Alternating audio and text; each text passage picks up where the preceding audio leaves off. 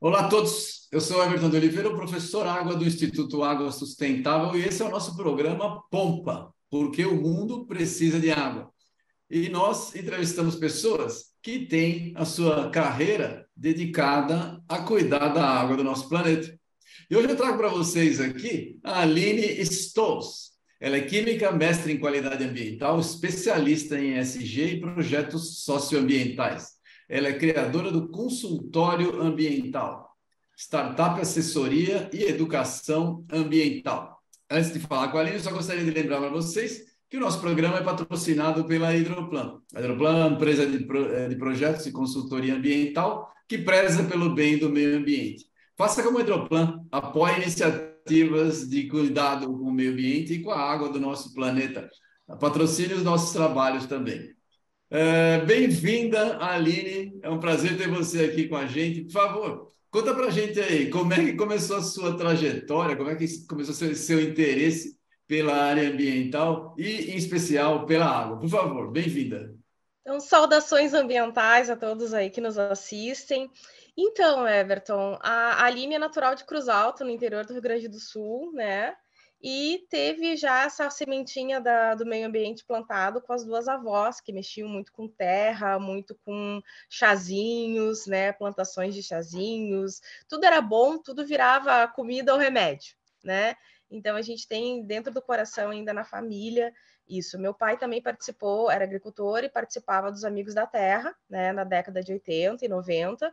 E também, então, muitos dos nossos, ah, das nossas conversas entre família, né, ele vinha com essas questões ambientais e plantio direto, e vamos implementar plantio direto, né? Então, já lá, lá naquela época. Na época da, da faculdade, então, eu me descobri ambientalista porque eu fiz questão de entrar em projetos, né, nos quais tratavam sobre o tema de água, né, na, na, tanto na parte de extensão, né, e depois na parte de rochas e solos, como na parte de monitoria. Eu fui monitora na Universidade Federal de Pelotas, enquanto eu estava fazendo Química, licenciatura e bacharelado, é, monitora de mineralogia, então solo e, e né, per, percolação de solo, enfim, né, uma nuvem de, de percolação de poluente, enfim, tudo isso. E eu fui trabalhar com turfas, né, a gente desenvolveu naquela época, então, é uma, um, uma metodologia de extração de, de ácidos úmicos, né, uh, de turfas. E, né, então tudo tem a ver, solo, água, solo, solo aquoso, como a gente diz, né? Então, nesse sentido, vem, vem daí. Quando eu fui fazer o meu mestrado, eu tinha uma outra ideia, que era trabalhar com biopolímeros, mas para tratamento de água, que ainda é o meu grande sonho, e é isso que eu busco ainda hoje, né? Estou é, participando de alguns uh, projetos de financiamento aí para a gente poder botar isso em prática, mas eu fui atrás e, e, e, continuei trabalhando nisso. Não foi, não trabalhei com água nem com solo, também foi na parte de extração de licor pirolenhoso para verificar as, as, quantidades que tinham é, de substâncias uh, potencialmente uh, produtivas ou não, né? E a gente descobriu então que o licor pirolenhoso da caça negra é, tem mais de 197 substâncias que são altamente potenciais, é, ecologicamente falando, ruins, né, uh, para a natureza. Então, que não, não era bom utilizar isso para alguma coisa, para algum subproduto, para desenvolver produtos. Mas foi, é, é, importante que se façam nessas né, pesquisas, né? A gente nem claro. sempre consegue salvar, salvar o mundo, né? E, não, não, uh, a... não sabe que, que, que é, é... Que é é. Exatamente. E aí o que, que, acontece? Nessa minha jornada de 20 anos, então, uh, trabalhando com meio ambiente, como professora da área ambiental, uh, eu, a minha mãe e eu, a gente se deparou que precisávamos sair do aluguel, juntamos os dinheiros, compramos uma, um, um um terreno e uma casa, que montamos a casa aqui em Guaíba, e eu entrei para o movimento comunitário de Guaíba, União das Associações de Moradores, e foi onde eu conheci, então, o meu grande trabalho, assim, acho que é realmente o trabalho da minha vida, eu quero, é, é, ainda quero ver, eu digo para as pessoas, eu ainda, ainda verei o Arroio Passo Fundo, né, que, é, que é diferente do Rio Passo Fundo, que é lá na região de Passo Fundo, que não tem nada a ver comigo, né, mas o Arroio Passo Fundo, que é um dos afluentes do Lago Guaíba, eu quero ainda vê-lo em processo de despoluição. Não sei se conseguirei vê-lo despoluído, mas em processo de despoluição. Então, é toda uma caminhada desde 2017 que a gente vem fazendo. Foram três anos né, de estudo de solo, água, ar e a dinâmica disso tudo com a comunidade para entender o Arroio Passo Fundo. Ele tem uma, eles têm características sui generis que eu não vi em arroios, em rios ou arroios, ou córregos, ou valões poluídos no Brasil e no mundo, né? E uh, é, é, é uma coisa assim que a gente trabalha pela comunidade, sabe? É uma coisa que é um trabalho que é feito de formiguinha, com muito estudo, né? Quando eu entrei no movimento comunitário, a minha proposta para o grupo que trabalhava e que buscava melhorias, soluções, foi uma mudança de trabalho para ser mais técnico e deu resultado. Né? Então, essa vida aqui em Guaíba, hoje morando em Guaíba também, região metropolitana, onde está o Arroio Passo Fundo, é, é, é um trabalho de formiguinha, um trabalho de muito estudo, mas é um trabalho que tem começado a dar resultados. Muito legal. Nós vamos falar bastante do, do Arroio Passo Fundo aí. Antes Sim. disso, deixa eu só fazer uma pergunta para você. É, aí no Rio Grande do Sul é, teve uma, uma grande estiagem, né? com problema, Sim. falta de água, problema econômico, vários municípios em situação de emergência. Como é que o governo lidou com essa situação? É, e o que você pode dizer sobre a gestão de água e gerenciamento de água aí no, no Rio Grande do Sul? Então tá, assim, ó, o, o, Rio Grande, o governo estadual, tá, infelizmente tem muito, tem muita falácia e pouca atitude. E as pessoas da sociedade hoje estão cansadas das falácias, elas querem atitudes. Então, assim, a, a proposta do governo estadual é que se abrissem poços, né? E esses poços, então, resolveriam o problema. Entretanto, a gente sabe que se não chove, não, não entra água no solo, logo os poços também secam, né? E uh, então não, não tem, não tem um, um, plano prático, né? Ou seja, colocado na prática. Né? Só tem isso. Ah, temos que abrir poços, os poços vão resolver problemas. Temos que abrir açudes, os açudes vão resolver, vão reservar águas e resolver problemas. E a gente sabe que não é assim que funciona. Quem trabalha com solo, quem trabalha com água, sabe que precisa de um pouquinho mais de estudo, um pouquinho mais de moderação, um pouquinho mais de técnica para se fazer isso. Os agricultores ficaram apavorados porque começou a morrer gado, o milho, a safrinha de milho não deu, a soja foi prejudicada, o arroz foi prejudicado. Então a gente vê para os próximos para os próximos anos assim, né, com essa questão agora mudou de laninha para el ninho, tem uma, uma perspectiva, uma, um prospecto de melhoria, que chuva, chova mais no tempo certo, mas as mudanças climáticas estão aí e a gente é, como sociedade, a gente não quer desacomodar-se para mudar posturas, para trabalhar em prol do meio ambiente, não contra as mudanças climáticas, né? E a gente sabe que, que, depois da Revolução Industrial, dos últimos 100 anos depois da Revolução Industrial, as coisas pioraram muito, tá aí os gráficos de aumento de temperatura, de aumento de poluição atmosférica, né? Os relatórios do IPCC, os relatórios da ONU nos dizem muito, né? E pelo menos esses, pelo menos, têm, dados que a gente pode utilizar. E aí o que que acontece? Falando nisso tudo, então, dizer que na prática mesmo, nem o seguro, o seguro contra seco, o seguro foi pago. Tem, tem, tem agricultor que está sem receber isso desde 2020. Nós estamos né, em 2023 e o pessoal não recebeu nem recursos. Então, que recursos esse pessoal tem para fazer isso? Né? Bom, quanto à questão da gestão das águas aqui no Rio Grande do Sul, a gente, eu participo do comitê de gerenciamento da bacia hidrográfica do Lago Guaíba, né? Porque a, o município de Guaíba faz parte dessa bacia. Então, o que, que acontece? E o Lago Guaíba ele recebe é, a carga tanto uh, aquosa como poluidora de cinco afluentes, né? E, e, o que, que acontece? Fica muito difícil a gente fazer esse, esse gerenciamento e tratar de políticas públicas, gerenciamento da água da bacia do lago, sem recursos. E o Conselho uh, de Recursos Hídricos do Rio Grande do Sul, ele praticamente inexistente. Existem as pessoas, existem os cargos né, políticos e técnicos, mas as pessoas são travadas. Essa é a palavra que eu tenho para dizer para o Conselho de Recursos Hídricos do Rio Grande do Sul. É travados, porque eles não incentivam, tem um fundo e esse fundo sempre some, a gente nunca sabe onde é que tem recursos, não tem legislação e não tem movimentação para que exista uma, uma, uma, uma manutenção dos comitês de bacia né? Se joga muito para que os comitês de bacia sejam como se fossem é, ONGs ou OCIPs ou associações que a gente busque fora, mas a gente sabe que e, e, o Comitê do Lago ele tem um posicionamento da sua comunidade que está representando a sociedade civil lá, de que a gente não, não tem que estar tá, aberto ou exposto, acho que a palavra é exposto, não deve estar exposto a grandes empresas, porque se eles patrocinam, eles querem que as coisas funcionem do jeito deles. E a gente quer, na verdade, que as políticas públicas referente à água no Rio Grande do Sul sejam mais claras e que a sociedade tenha esse benefício, coisa que no momento a gestão estadual não tem feito. E as municipais, muito menos, né?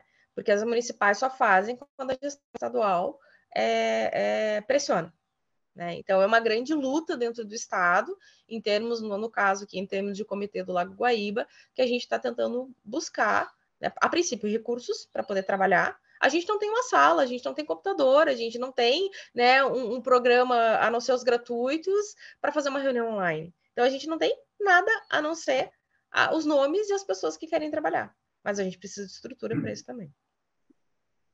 É, eu, eu acho que, que buscar, deixa eu só dar uma opinião, eu, eu acho que vale sim a pena buscar recursos para iniciativa privada, mesmo porque com ESG e com algumas regras, eles não podem simplesmente é, agir é, para defender interesses que sejam interesses que não estão apoiados em leis de interesse público. Então, existem caminhos, existem sempre existem empresas que trabalham corretamente, senão uh, ela tende a, a, não durar. Existe, existe exemplo do contrário também, né, que duram, mas, mas, mas, a tendência de empresas uh, bem, bem com uma governança séria, eu acho que vale a pena. Eu, eu mas, mas aí é que está, Everton. É que assim, ó, é, é, você e eu trabalhamos nas três, nas três vertentes, né? Uh, no ambiental, no social e na de governança né? Então nós entendemos sim. que sim é possível, mas infelizmente ainda tem ambientalistas né, que estão no século passado e que entendem que parte de governança e de meio ambiente não conseguem trabalhar juntos. Então, e isso tem muito, tem muitos colegas do, do infelizmente, na, no Comitê do Lago que ainda pensam dessa forma. Mas, enfim, é, é tudo uma questão de orientação da, da, da, atual gestão. E é o que a gente tem cobrado, eu, como, como, como liderança comunitária na minha comunidade, como liderança ambiental, é, eu tenho cobrado isso da atual gestão do Comitê de CIA, para que se envolva mais politicamente na esfera de governança e na esfera, né? Quando eu falo governança, eu estou falando tanto a gestão pública quanto a gestão privada, né? Então, nesse Sim, sentido. Mas, assim, estamos aguardando. É, mas vamos, é, espero poder ajudar, vamos ver. É, na, sobre segurança hídrica que você trabalha, ele é um mecanismo estratégico para lidar com os problemas da estiagem, por exemplo, no Rio Grande do Sul. Você uhum. pode explicar isso para o nosso público, por favor? Então, a segurança hídrica ela vem a partir do momento que a gente tem, é, uh, no caso, né, uh, uma, as, as, chuvas, né, quando se tem chuvas, a gente busca então fazer essa reservação consciente, tá? Uh, e essa reservação consciente ela pode ser utilizada para água de beber, água do animal beber, ou fazer uma irrigação consciente, né? Que eu particularmente gosto muito da técnica de, do gotejamento, tá? Eu acho que ela é uma. Aqui para o Rio Grande do Sul ela funciona bastante quando ela está bem né, a nível do solo. Mas, enfim, o que, que acontece? As pessoas não estão preparadas uh, para uh, não ter aquele conforto de abrir a torneira e não ter água. As pessoas entram em pânico. E o que, que acontece? Por falta de.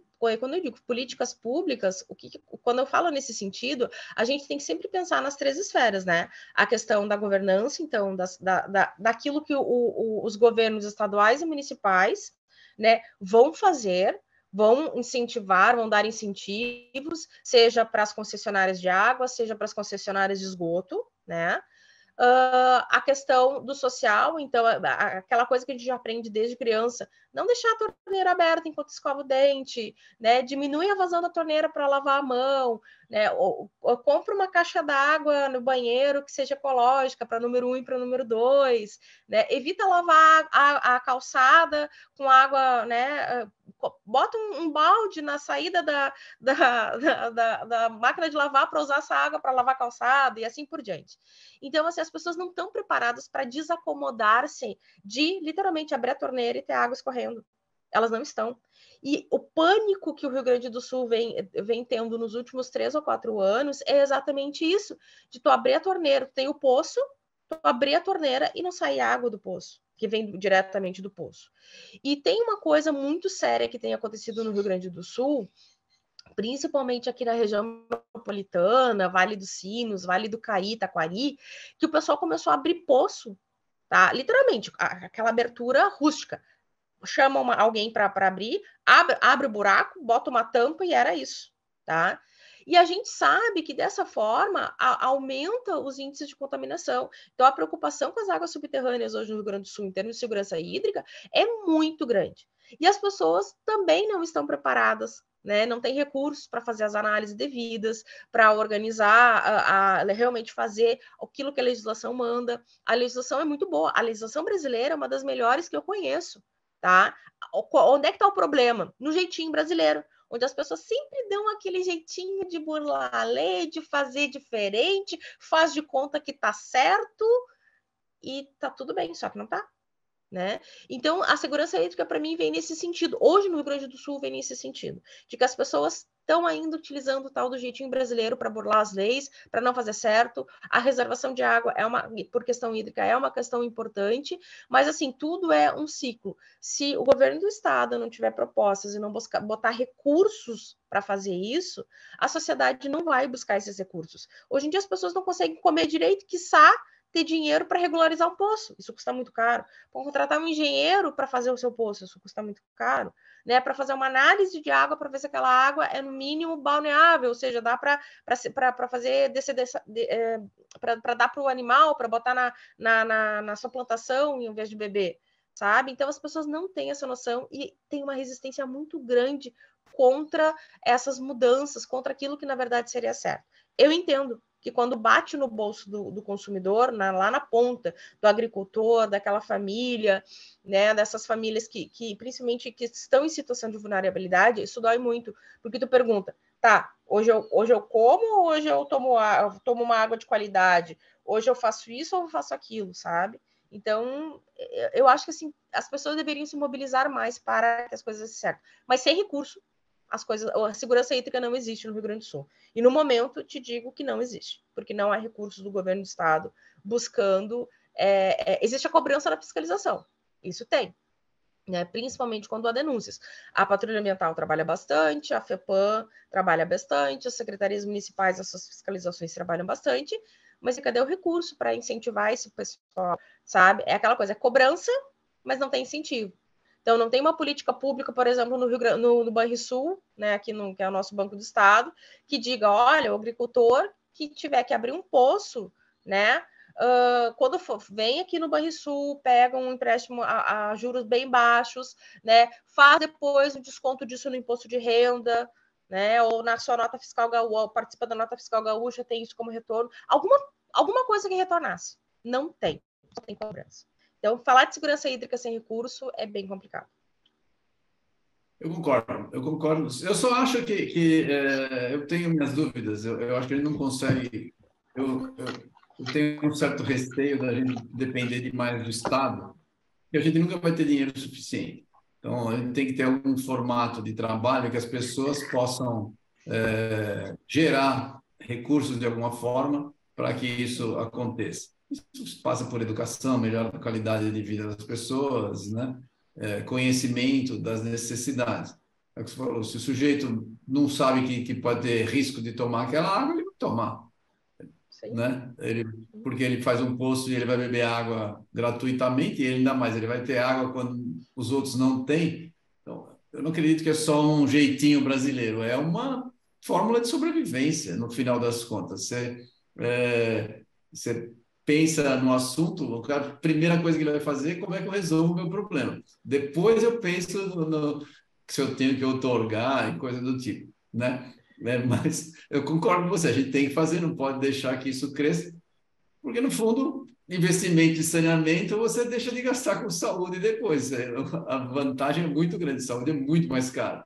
Né? A conta vem lá na ponta. Sempre, sempre vem. E, e sai, e no final das contas, o Estado paga pela saúde também. Então é melhor investir é, em, em, saneamento sempre, não tem o que discutir.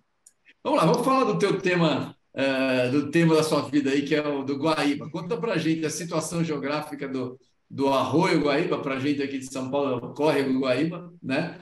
É, principalmente nessa no, no, no, Arroio Passo Fundo, que é onde você está trabalhando, na comunidade do Guaíba aí, né? Do, da, da Lagoa do. Aí é uma laguna, né? Não é uma lagoa do, do Guaíba. Na, na verdade, o pessoal grita por lago, né? Eles entendem que é um lago. É uma, é existe assim é uma, uma, briga histórica entre ambientalistas, geógrafos, geólogos e outros tantos profissionais se é rio, se é lago, se é laguna, tá? Uh, oficialmente, pela lei estadual, é lago. Tá? Então, é Lago Guaíba. Pela definição do o, o, Lana, que é daí, ele, ele define como laguna, porque você tem a entrada de água do mar, ele, ele, ele tem como definição técnica, mas não é o nosso ponto aqui. É, vamos, vamos ver quais são os, os desafios que você está tendo por aí. Conta sobre esse arroio Passo Fundo, que, é, para quem não sabe, o arroio Passo Fundo, você já falou lá no começo da entrevista, não é em Passo Fundo né? Ele está aí próximo a Porto Alegre, né? É, e ele, para quem não sabe, ele está do outro lado da lagoa. Conta para gente, para quem não sabe, onde é que ele está. Então tá, o Arroio Passo Fundo, ele é um arroio, tá? Então um, um, rio muito fraquinho, vamos dizer assim, né? É que tem toda a sua extensão no município de Guaíba, que faz parte da região metropolitana de Porto Alegre tá? Guaíba é uma cidade que hoje tem por volta de 98 mil habitantes, tá? É o oitavo PIB do estado do Rio Grande do Sul.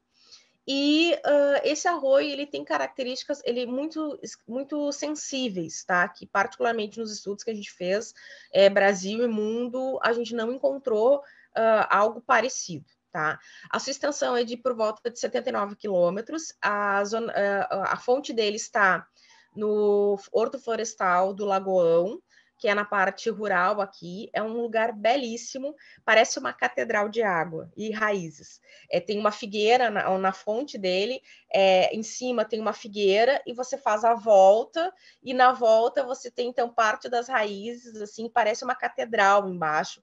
É um lugar belíssimo. E aí começa a pingar e pingar, e daí a pouco tu já vê um córregozinho, daí a pouco tu cai no lagoão, e do lagoão então começa a formar o arroio Passo Fundo.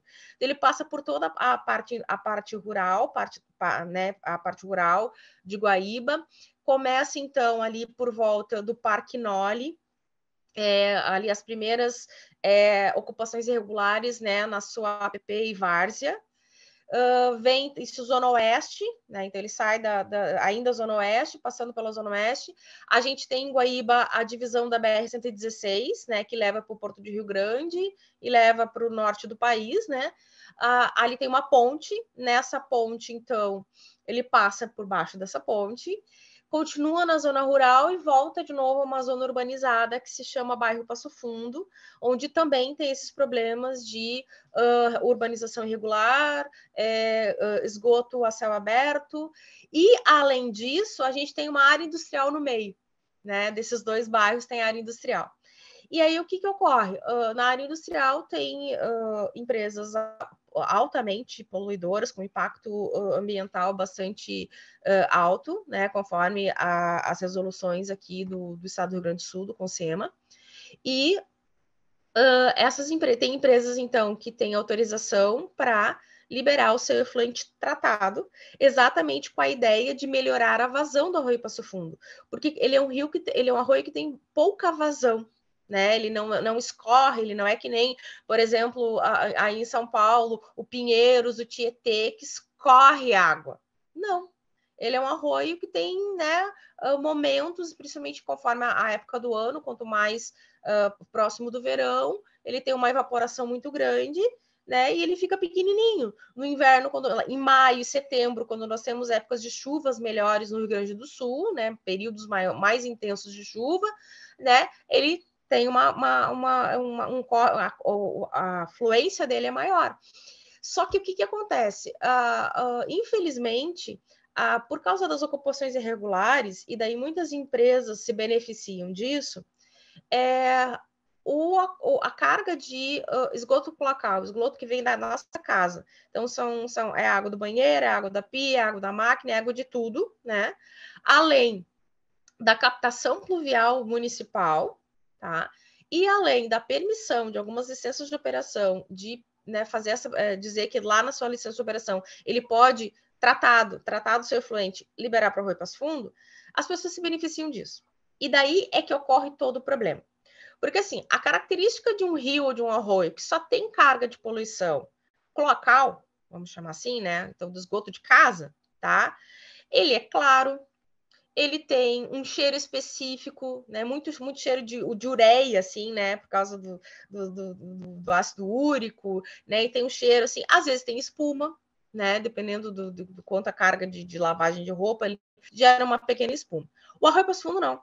O passo fundo, ele parece um petróleo, literalmente, é denso, muito denso, parece um petróleo, e quando há uma carga irregular, e a gente acredita, assim, a gente só não consegue pegar em flagrante, porque no Brasil o crime ambiental é só, só flagrante, mas a gente acredita que tem empresas ali que liberam o seu efluente não tratado, né, que tem características de graxas, né, óleos e gorduras e graxas, e aí fica uma camada de uma graxa branca, como se fosse aquela graxa que a gente acabou de lavar a, a panela de gordura em casa, ficou aquela graxa branca em cima tá?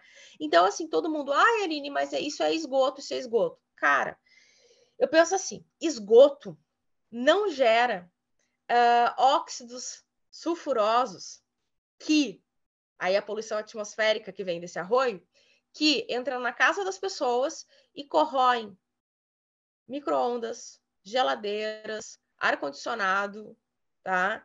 Que começam a intoxicar as pessoas, as pessoas terem problemas de respiração para dormir à noite. Para dar um exemplo, ar-condicionado, seis meses dura. E aqui em Guaíba, os técnicos que consertam ar-condicionado perguntam: qual é teu bairro? De onde é que tu vem? Ah, eu moro, moro lá no Poço Fundo.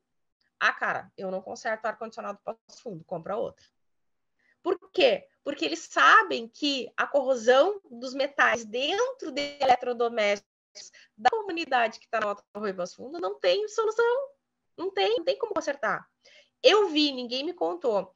O, um morador disse assim, Aline, vem cá, guardei para te mostrar o ar-condicionado aqui de casa, botei um outro semana passada. Vem cá, já estava desmontado. Ele abriu, quando ele tirou o motor do ar-condicionado, começou a descascar toda a parte metálica. Descascar, como se fosse um pó. Como é alumínio, era um pozinho branco, né? A parte ferrosa ou de cobre era mais avermelhada, mas o alumínio vira um pozinho branco de corrosão, né? Quando está corroído, oxidado. E eu disse, uau! Eu disse, há quantos anos tinha esse ar-condicionado que tu trocou? E ele disse assim, esse aqui é um ano. Acho que não, não dava um ano, mas ele disse assim, por volta de um ano. E eu disse, uau! Aí ele disse, vem cá ver meu micro-ondas. Ele abriu a parte de dentro do micro-ondas, toda a parte metálica toda oxidada, de eu passar o dedo e sair a oxidação do dedo. Né?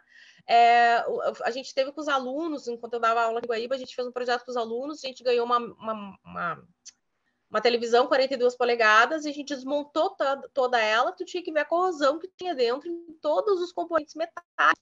Então chegou uma hora que a televisão dá tilt, né? Porque não, não tem mais comunicação, né? Das suas soldas e das suas placas metálicas. E o caso, eu vou contar depois esse caso, me lembra depois, Everton, de contar o caso mais assim rigoroso que eu vi. Mas voltando ao Roupas Fundo, então as condições deles são sui generis, né? Eu conheço o Pinheiros, eu conheço o, o é, outros rios aqui no, no, Brasil, tá? E como eu disse, eu não vejo poluição igual a do Arroio Passo Fundo. E daí, buscando casos fora do Brasil, também a gente não vê isso, tá? Então, assim, por causa dessa dinâmica toda, então, nos eixos, é, são quatro eixos daí, né? A, a, questão de falta de políticas públicas e de práticas né, que melhorem a condição do Arroio Passo Fundo, então a governança. A questão ambiental, o Arroio Passo Fundo precisa de medidas urgentes né, de recomposição de mata ciliar, de retirada de ocupações irregulares, é, é, para que a o meio ambiente dele na volta é, se restaure. A gente faz uma previsão de, a partir de cinco anos, começaria a se restaurar, porque é tão bonito, onde está restaurado é tão bonito, então seria fácil essa restauração a partir de cinco anos. E a questão, a, a poluição atmosférica também muito forte, e a questão social. Né? A gente precisa que essas famílias que hoje, é, por uma questão de vulnerabilidade, se colocaram às margens do Rio Passo Fundo, e eu sempre digo, isso é uma característica muito forte de uh, cidades com colonização portuguesa, Tá? Eu sei porque eu sou nascida em Cruz Alta, colonização portuguesa, aqui Guaíba, colonização portuguesa, eles têm essa coisa. Ah, o rio leva poluição, o rio leva embora tudo que não presta. né? Mas quem mora de cima de ti, que tenha, né, acima de ti, mais a norte, né, uh, que tenha o mesmo pensamento. Então, uma hora a poluição chega na, batendo na tua porta. E a gente vê isso toda vez que tem chuvas fortes, alagamentos, pessoas ficando doentes e assim por diante. Então, esse é o Arroio Passo Fundo em Guaíba. É, mas, olha, a gente tinha é, esse tipo de contaminação com enxofre, tinha também bastante em Cubatão, em São Paulo. Cubatão foi, era um, foi um, considerado o lugar mais poluído do mundo na época, e houve uma, uma briga grande. A cidade de Cubatão hoje é uma outra cidade. Uma outra Sim. cidade. Então, é, é impressionante. É, eu lembro de, de local que você tinha no Rio, quando ele chegava na, na área industrial, né? Bem na área industrial, assim, até chegar para cima tinha até ariranha no, no rio, era, a água estava perfeita ainda, passava dali, era outra situação.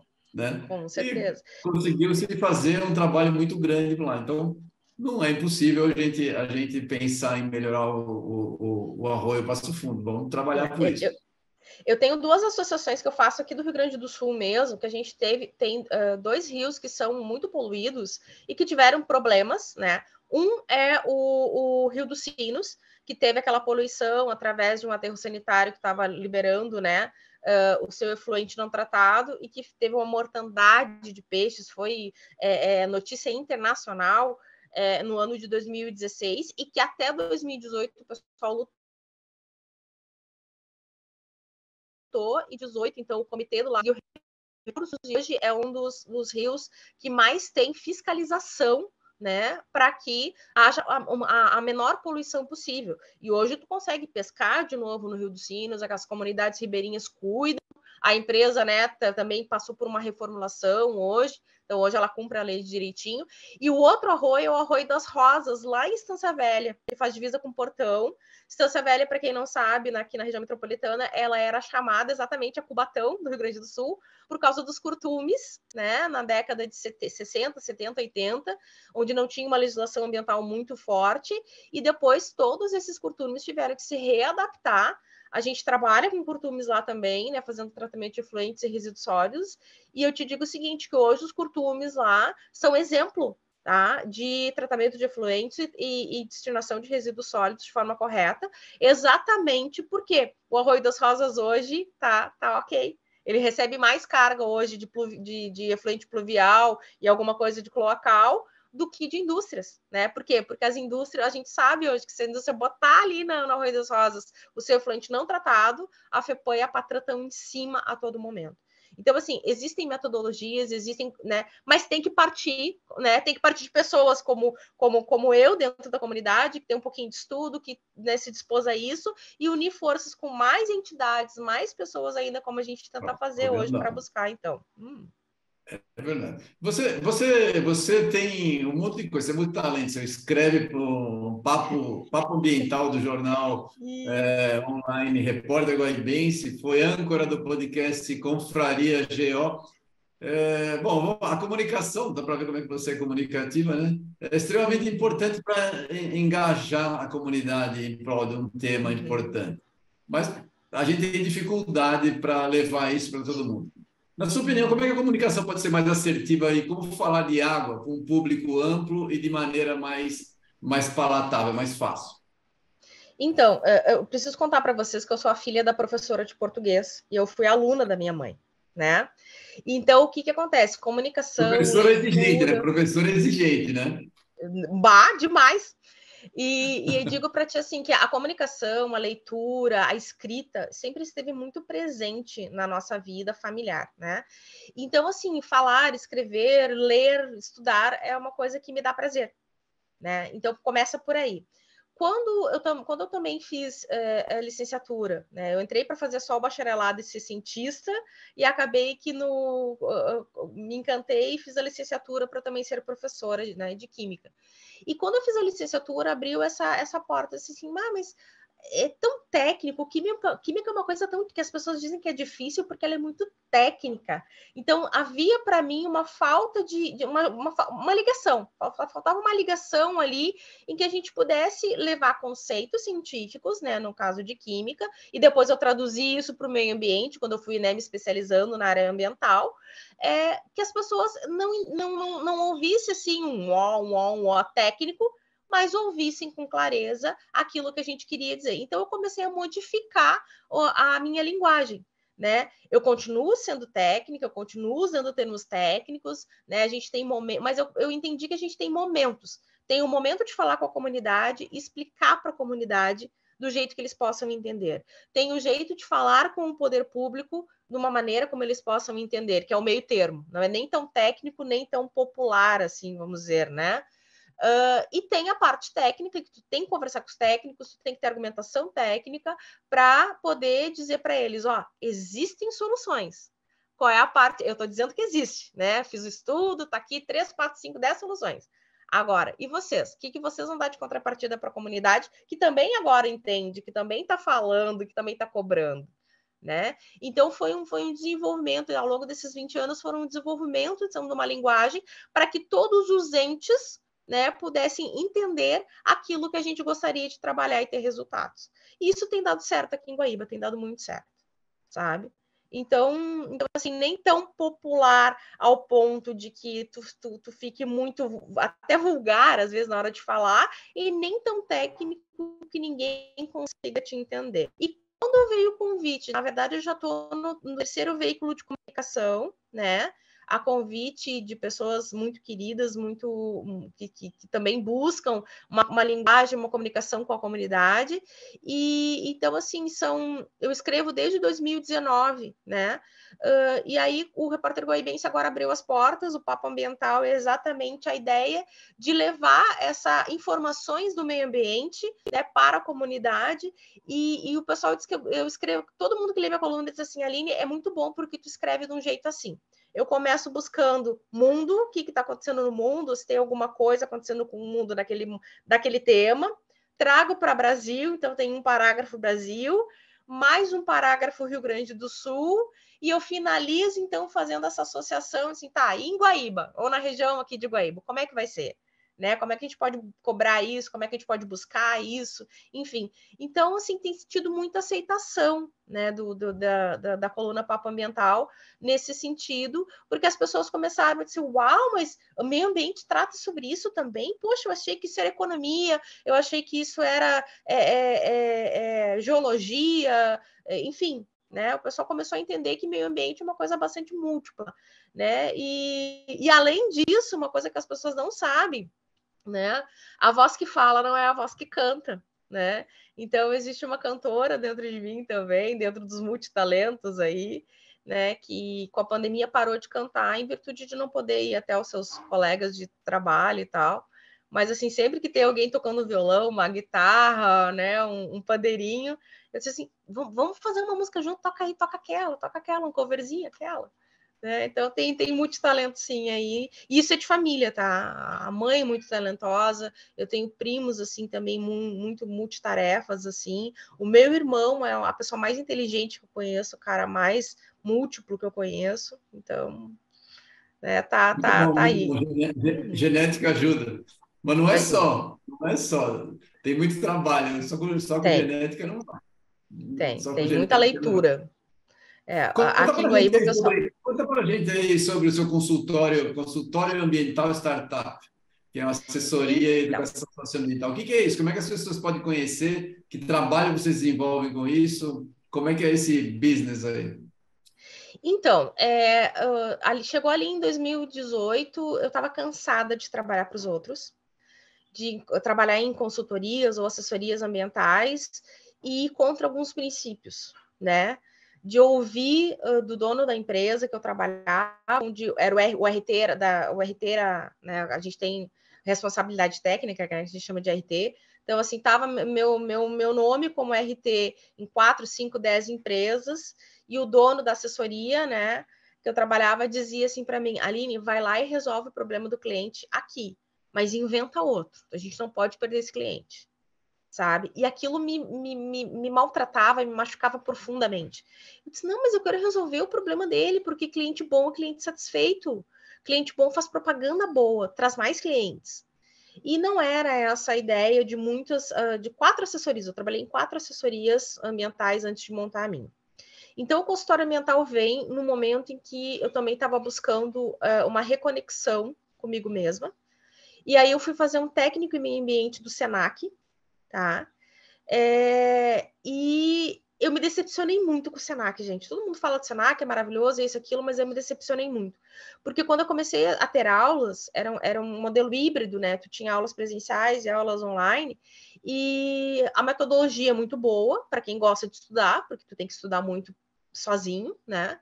Uh, mas eu me deparei, eu me deparei com uma professora que nunca tinha entrado dentro de uma empresa, que nunca tinha feito uma consultoria, e eu disse, não, só um pouquinho, Senac. Eu estou pagando para ouvir teoria. teoria eu sei de core salteado de trás para frente em três línguas. Tá? Agora eu quero a prática. E aí os meus colegas concordaram e a gente buscou na direção, disse, olha, a gente precisa ter pessoas que eh, têm na prática a consultoria, porque é isso que o Tecno Meio Ambiente vai fazer na prática, consultoria né? Ele é o cara que vai meter o pé na lama, ele é o cara que vai fazer a coleta de, de água, de solo, de ar, ele é o cara que vai dar palestra, ele é o cara que vai estar junto com, com um engenheiro ou técnico de segurança do trabalho, enfim, a gente quer a prática. E daí o Senac fez isso por nós, e aí teve um, um momento que o Senac tem, tipo assim, é, feiras de talentos, tá? É, se chamava Senac, Senac de Ideias, na, é, na unidade que eu estava estudando em Porto Alegre. E Aí, ah, vamos fazer um projeto, vamos fazer um projeto com os colegas, e acabou que a gente montou. A gente primeiro pensou numa empresa júnior, mas depois, pela legislação, a gente descobriu que empresa júnior é só para a universidade. Né? E daí uma professora olhou para nós e disse assim: não, mas montem uma startup. Tá, mas startup não é só de tecnologia? Não. Ah, o objetivo da startup é exatamente buscar soluções para empresas de qualquer área. E a gente começou a estudar, então, esse grupo de colegas. O nome consultório ambiental veio da minha cabeça, era uma coisa que eu tinha há muito tempo, porque por que consultório ambiental? Né? Eu penso assim, é que nem médico, né? Tu vai, tu tem um problema de saúde, tu vai até o consultório médico, o médico faz toda uma análise, e aí então você sai dali com uma receita, né, de medicamentos ou encaminhamentos para exames, para buscar mais informações, para buscar solução para o teu problema. E eu disse, bom, um consultório ambiental, por que não? Né? Ou seja, a gente vai até os empresários, ou os empresários que têm problemas ambientais vão até, bem até nós, a gente faz todo um diagnóstico, busca análise, né? de solo, de água, de ar, com parceiros, né, com laboratórios parceiros, busca orientação junto aos órgãos ambientais, se municipal, federal, estadual, federal, ah, uma coisa que poucos poucos fazem aqui na volta, que é o licenciamento de exército, licenciamento de polícia federal, eu faço, tá? Então, tem empresas que precisam ter esse licenciamento para utilizar determinados produtos químicos no seu processo. E uh, a questão da educação socioambiental, né? Eu, não abria mão de ter a, a educação socioambiental. O que, que era isso? Educação ambiental, todo mundo diz que faz. Só que, para mim, e aí os meus, os, os, meus grandes mestres e doutores que, que passaram pela minha vida ou que continuam na minha vida, sempre me disseram assim: educação é uma coisa continuada. Educação ambiental mais continuada ainda. Por quê? Porque as pessoas têm que entender o problema, buscar soluções para o problema e aplicar a solução né, naquele problema e ver acontecer alguma coisa. Se não for dessa forma, não há educação ambiental há apenas ideias e experiências. E uh, quando veio a pandemia, eu fiz alguns cursos e continuo fazendo alguns cursos de projetos, de escrita de projetos, porque eu identifiquei que na nossa região nós não tínhamos pessoas capacitadas para escrever projetos daí de todas as áreas, né, não só ambientais, sociais, capacita, cursos de capacitação e para uh, OCIPs, para ONGs, né, para associações, enfim e é, levar esses, esses, esses projetos a serem inscritos em editais, né? Então, começar a cuidar esses editais. E tem sido muito bom, porque tem sido uma experiência mais múltipla ainda. A Aline já tem tantos talentos, né? Esse é mais um que eu desenvolvi, então, na pandemia. Então, o consultor ambiental, ele se tornou isso, uma assessoria para empresas, né? Assessoria para pessoas, porque eu também trabalho a questão de gestão da qualidade, saúde e segurança do trabalho, palestras, e agora, então, escrevendo projetos para empresas ou para a uh, sociedade civil organizada e submetendo a editais. E tem dado muito certo, porque a gente tem ganho muitos editais, né? Então, tem projetos aí na região que tem o meu, o meu nomezinho ali como coordenadora, como ou como autora do projeto, né? Alguns deles eu coordeno, então daí a gente tem os planos de trabalho. Tu quer só que eu escreva e você submete? Você quer que eu escreva, submeta e coordene? Você quer que eu escreva, submeta, coordene e preste contas? Então tem planos para isso, né? E tem dado muito certo, assim, as pessoas têm gostado do nosso trabalho. Então, hoje é isso. E por que startup? Aí vem o sonho, né? O ponto startup, né? Ele é consultório ambiental ponto startup. O meu grande sonho, e isso vem desde a faculdade, é desenvolver um projeto, que é o projeto de fato que eu tenho certeza que vai resolver o Arroio Passo Fundo e muitas outras questões de poluição de outros é, córregos da água pelo Brasil e talvez até pelo mundo. É, é, é um projeto de doutorado, né? E daí então eu estou buscando agora a captação de recursos, porque eu cansei de não ser QI e entrar pela porta da frente da faculdade. Agora eu quero entrar pela porta dos fundos. Eu estou buscando exatamente recursos para que eu chegue lá e diga assim, ó, eu quero você, Everton, como meu professor orientador, tá aqui o meu projeto e tá aqui o dinheiro. Quando é que a gente, quando é que a gente começa a trabalhar? É assim que eu quero. Porque do jeito certo, ou seja, do jeito de fazer prova, de submeter projeto, de fazer entrevista, de dar aula, de ter currículo, de ter publicação, uh, aqui no Rio Grande do Sul eu entendi que não rola. E olha que eu tentei. E tentei. Tá? Na particular, acontece a mesma coisa, porque todos os, os, cursos aqui da região de doutorado são crias, vamos dizer assim, os professores são oriundos, né, formados pela Universidade Federal de, do Rio Grande do Sul. Então, assim, tanto faz se vai ser na Unicino, se vai ser na PUC, se vai ser na, Fe, na Fevale, se vai ser na URGS, se vai ser no IFIRS. Onde? Não me interessa. Interessa que agora eu quero entrar pelas portas, pela porta dos fundos, mas com recurso, o projeto está projeto tá pronto, tá? Todo, a cada seis meses eu faço uma, uma atualização de referencial bibliográfico, tá? Então, assim, eu só preciso agora do recurso. O talento eu já tenho, agora eu preciso só do recurso. É. Né? Sempre a parte, a parte mais difícil é, é, é hum. conseguir pagar o teu projeto. Né? Nunca, é. nunca é fácil. Mas, é. mas já ter um projeto já é um grande passo, pelo menos você já pode começar a negociar. Você, você fala muito a gente, a gente, quem mais está com você? Então, eu, eu tenho uma equipe, né, que são uh, colegas e, e, professores, né, que, na verdade, assim, ó, eu não posso dizer nomes, tá, porque é, isso fere, né, as leis de proteção dos da de dados e, enfim, mas, assim, ó, na minha equipe então, são dois técnicos de meio ambiente, um técnico de segurança do trabalho, uma advogada uh, especialista em direito ambiental e sustentabilidade, é, um engenheiro de minas, um hidrólogo um, e um geólogo, tá? Um economista, tá? E uma e uma contadora especialista agora em todas essas questões de crédito de carbono, né? Pegada hídrica, pegada de carbono, pegada. Ah, tudo isso. Então, assim, então, conforme a gente vai montando os projetos para as empresas, né? A gente vai chamando esse pessoal e trabalha por projeto. Eu não tenho uma equipe de funcionários porque eu entendi que, né? Porque o que, que acontece? Eu acho que da, dessa forma, os colegas, os colegas de profissão ambiental, vamos dizer assim, né, que também são especialistas em meio ambiente, é, eles se sentem mais valorizados, né? Porque eles sabem que uh, trabalhar uh, no consultório ambiental ou com o consultório ambiental ponto startup, né, é uma vitrine para eles. E tem dado muito certo nesses últimos anos. Ah, então, se eu preciso do geólogo, eu ligo para ele e disse, querido, Estou com um projeto, preciso disso, daquilo. Qual é teu preço? Ah, é tanto. Beleza, vou botar no orçamento aqui, vamos trabalhar, tem começo, meio e fim. Terminou? Beijo, até a próxima, né? Dali uns meses de novo, liga para ele. E assim com toda a equipe. E tem dado muito certo. Tá? Muito legal, muito legal. Você é a captadora dos projetos ou eles também captam?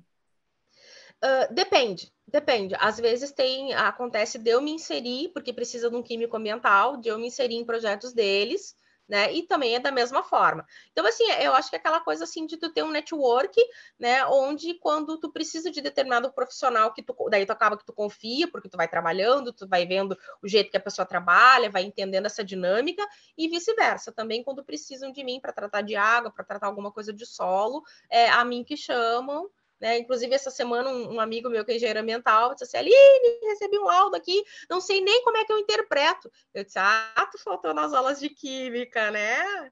Aí fiz uma leitura ali, não, não deu cinco minutos, eu consegui entender aquele laudo que estava que estava é, realmente estranho, aquele, um laudo, do, inclusive no laboratório que eu não conhecia, eu não trabalho. E aí eu disse assim: ah, essa é orientação, assim, assim, assim. E Aline, agora que tu falou faz todo sentido, né? Eu disse, então tá, continua aí, beleza. Então a gente tem essas trocas, né? E daí a gente participa também de outros projetos voluntários. A gente está aqui no Rio Grande do Sul, é, o projeto Lixo Zero está muito forte, né? Inclusive, teve, há uns dias atrás, teve um seminário do, do Lixo Zero. A gente também trabalha com o pessoal do Green Thinking, que é uma instituição também, uma, uma, não governamental, que trabalha com projetos, é desenvolvimento de ODS, né, dos 17 ODS da ONU. Então, assim, a gente vai né, achando pessoas e se inserindo, e participando, e aprendendo, e compartilhando conhecimento. Eu acho que isso que é bastante bacana. Então, consultora ambiental vem disso, vem dessa troca de, também de outras pessoas multitalentos. Muito legal, muito legal. Lamentavelmente, nosso tempo está no, final aqui. O papo está muito bom, Aline. Você é realmente uma comunicadora. É, seria uma honra muito grande se a gente pudesse fazer alguma coisa junto com o Instituto Água Sustentável, alguma parceria. Você tem uns, uns conceitos e uns princípios muito louváveis. Espero que a gente consiga fazer isso em breve. Por favor, faça suas considerações finais. Então, agradecer, né, a vocês, a toda a tua equipe, né, Everton, que é um, também uma galera bastante múltipla e cheia de talentos, né, agradecer essa oportunidade, dizer que Guaíba está de portas abertas, a comunidade também precisa de pessoas que tenham um outro olhar, que não só né, o santo do santo de casa, né, então é importante, é, a gente está nessa tratativa de trazer, né, o Instituto para cá, para a gente fazer um projeto, então, assim, é, é dizer o seguinte, que existem problemas ambientais, mas a gente também tem que lembrar e buscar as pessoas que talvez saibam resolver ou que estejam dispostas a buscar solução. Não é fácil. Trabalhar com meio ambiente não é fácil. Ninguém fica rico tra trabalhando com meio ambiente. Mesmo que tu dê consultoria para grandes empresas, uma hora a, a torneira fecha e a gente tem que se reinventar todo o tempo. Mas é um trabalho que, quando a gente deita a cabeça no travesseiro, a gente diz assim, ufa, só por hoje deu certo só por hoje eu consegui resolver o problema do meu cliente. Só por hoje, mais um edital, um projeto que, eu, que a gente submeteu um edital foi aprovado. Né? E isso vai gerando confiança e vai gerando então essa esse carinho. Eu tenho, uma, eu tenho um carinho tão grande pela comunidade de Guaíba e da região aqui que eu não sei nem explicar por quê. Porque eu não sou daqui, eu sou lá do, nor, do, do noroeste do estado, né? E, um, e eu trabalhando aqui dando aula, um dia eu disse para mim, isso lá em 2008, eu disse para mim, que, que, cidade linda, um dia eu vou vir morar aqui. E aí acabou que a minha mãe veio, né? Disse, vamos morar aqui, vamos. Então, assim, então é, é, é, exatamente isso, é tentar trazer, não vou dizer conforto, né? Acho que conforto é uma palavra muito forte, assim, mas é tentar trazer pelo menos algumas respostas para a região de Guaíba, numa comunidade que era carente dessas respostas nas questões ambientais. É, tinha que engolir com farinha qualquer resposta e pronto. E a partir do momento que a gente começou a desenvolver o trabalho aqui, montou a empresa aqui na cidade de Guaíba, né? Então, Consultória Ambiental Startup é uma empresa guaibense. É uma empresa, né, de uma cidadã que se tornou guaibense. Guaipeca, o pessoal diz que quem mora aqui, que vem morar aqui, que não é nascida, é guaipeca, né? Então, é isso, é, é, é exatamente tem, isso. É... Quem, quem, nasce é guaibense, quem vai morar é guaipeca. É é. Uhum. Mas é engraçado que as, grandes coisas, as, as coisas que estão dando certo em Guaíba, é exatamente de pessoas que têm olhado para Guaíba e dizem assim: Poxa, eu acho que eu quero ir para lá. Né? Então, os grandes empreendimentos não, normalmente não são guaibenses, são de pessoas que vieram trazer para Guaíba, olharam para Guaíba e gostaram de Guaíba. E digo o seguinte, a, Guaíba e a nossa região como um todo aqui, né, essa parte da Costa Doce, ela tem um potencial ambiental e, e turístico ambiental gigante. Né? E infelizmente ainda as pessoas não se deram conta por isso. A gente tem aqui em Guaíba, por exemplo, o Morro José Lutzenberger, Lutzenberger foi um dos grandes ambientalistas, né? Eu diria do Brasil, né? Quando não se falava em meio ambiente, quando não se falava em poluição atmosférica, não se falava em poluição de águas e solos, né? E, e ele tem então um, todo um trabalho desenvolvido aqui em Guaíba, né? Que as pessoas não conhecem a história ambiental do município. A gente conta, né? Porque a gente estudou e foi atrás e buscou. E aí é exatamente isso. Então assim, eu digo que eu tenho um amor muito grande, um carinho muito grande por essa comunidade, por essa terra, né? É, uh, uh, enfim, e que uma hora dessas, daí a minha grande deixa, né? É uma hora dessas, é, eu consegui de fato, né? Não passar pelo que eu passei, né? Era a história que eu queria contar para finalizar. Numa das mobilizações que nós tivemos como comunidade para buscar, então, que a, que a, a, a gestão pública visse né, de fato, olhasse para o Rio Passo Fundo e para aquela comunidade afetada pela sua poluição hídrica e atmosférica, no final da, da, da, Era uma manhã, uma terça-feira, e um grupo de meninos, assim, entre 8 e 10 anos, chegou para mim gritando: Tialine, Tialine, Tialine, prof, prof. E eu me abaixei para ficar na altura deles, né? E o menino assim, tia, ó, bem assim. E eu fiz assim com a mão, e ele depositou na minha mão uma unha. Eu olhei para a unha, olhei para ele e disse assim: meu amor, o que, que é isso? É a minha unha que está caindo. Tá, mas por que isso? A mãe mandou dizer para ti o que, que aconteceu comigo. É, nós estávamos brincando no fundo da minha casa, jogando bola, e o fundo da minha casa dá para rua e Passo Fundo, e eu fui buscar. Quando eu voltei, começou um comichão assim na, nas pernas, assim, onde pegou água. Dali uns dias, começou a cair as unhas do pé, e agora tá caindo as da mão. E eu disse, mas a mãe levou no posto de saúde, a mãe levou no médico. Levou, deram pomada, deram é, um sabonete especial, mas eu tô tri bem, não te preocupa, tá? Só tá caindo as unhas agora. Eu comecei a chorar desesperadamente. Porque quando uma criança, na inocência dela, né, vem te mostrar uma coisa que está acontecendo com ela devido à poluição, para mim isso é muito grave. Para mim, como, como, como, né, como cidadã, né? Não só como metalista, não só como, como filha, como madrinha, é, é, é, mas como cidadã, como ser humano. Isso é muito grave. E eu faço questão de contar essa história, porque uh, aí sim, ali me deu um gás de lutar pelo Arroio Passo Fundo, de lutar por, aquela, por aquelas comunidades, por aquelas pessoas, né? E a roda começou a girar aos pouquinhos. Ela ainda não está girando na velocidade que a comunidade gostaria, mas ela começou a girar. Tá? E eu penso que Guaíba tem grandes defensores do meio ambiente, tem pessoas que estão trabalhando, né? Eu faço parte desse grupo porque ninguém faz nada sozinha, né? Mas uh, a gente está buscando soluções para o Passo Fundo, e por isso que eu digo que eu ainda verei o processo de despoluição do Arroio Passo Fundo. Eu não sei se estarei viva para ver o Arroio Passo Fundo despoluído, mas o processo, sim. E eu acredito acredito nisso. E parto. Então, assim, quando a gente joga para o universo essas coisas boas, isso volta para gente. Tem um tempo que eu não sei qual é, mas ele volta.